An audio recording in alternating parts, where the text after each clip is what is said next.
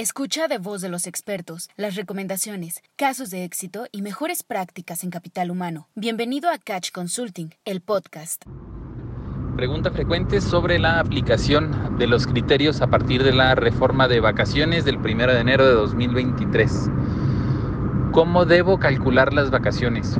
Y a partir de aquí vamos a ahondar en un par de ejemplos, tanto para trabajadores que son activos como para trabajadores que eh, deciden renunciar o por algún motivo dejan la compañía.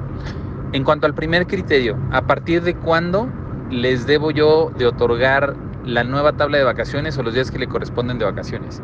La entrada en vigor es a partir del primero de enero, lo cual quiere decir que si una persona cumple antigüedad independientemente de la cantidad de años que sean, debe de aplicarse ya la nueva tabla.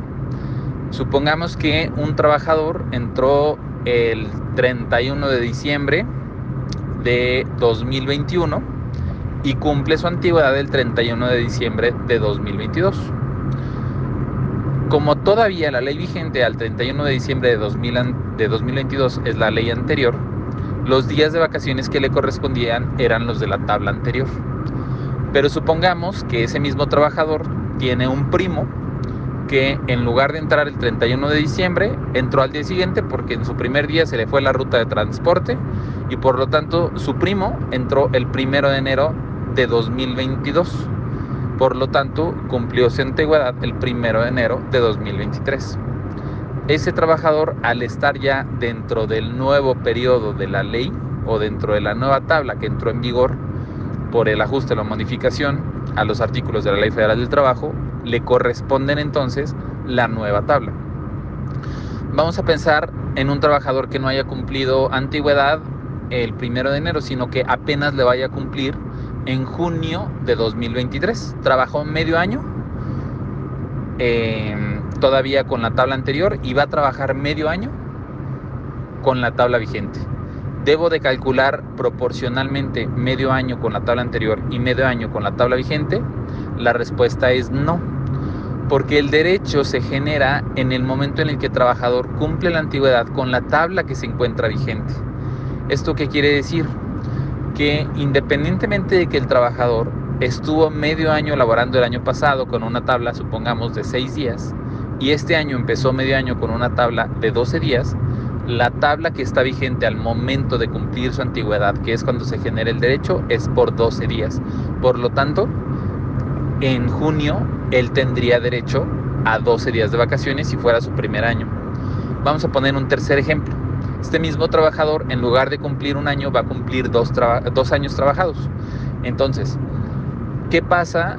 Eh, el año anterior, él en junio generó sus primeros seis años de antigüedad y supongamos que ahorita no los ha disfrutado. Ahorita va arrancando el año y él tiene todavía seis días de antigüedad. En su conteo de vacaciones, él tiene oportunidad todavía de disfrutar estos seis días, pero al cumplir su segundo año, en junio de 2023, va a sumar otros 14 días.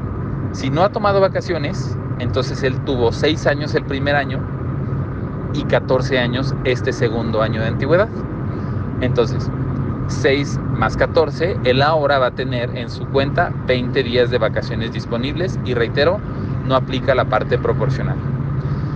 Ahora, ¿qué pasa con las bajas? En caso de que yo tenga un trabajador que renuncie y que todavía no cumpla la antigüedad, todavía no se genera el derecho. Por lo tanto, yo sigo calculando la antigüedad que en algún momento dado hubiese tenido eh, el trabajador. En otras palabras, le sumo la cantidad de días de vacaciones que pudo haber tenido vigentes más la parte proporcional de lo que en este momento pudiera llegar a, tener proporcional.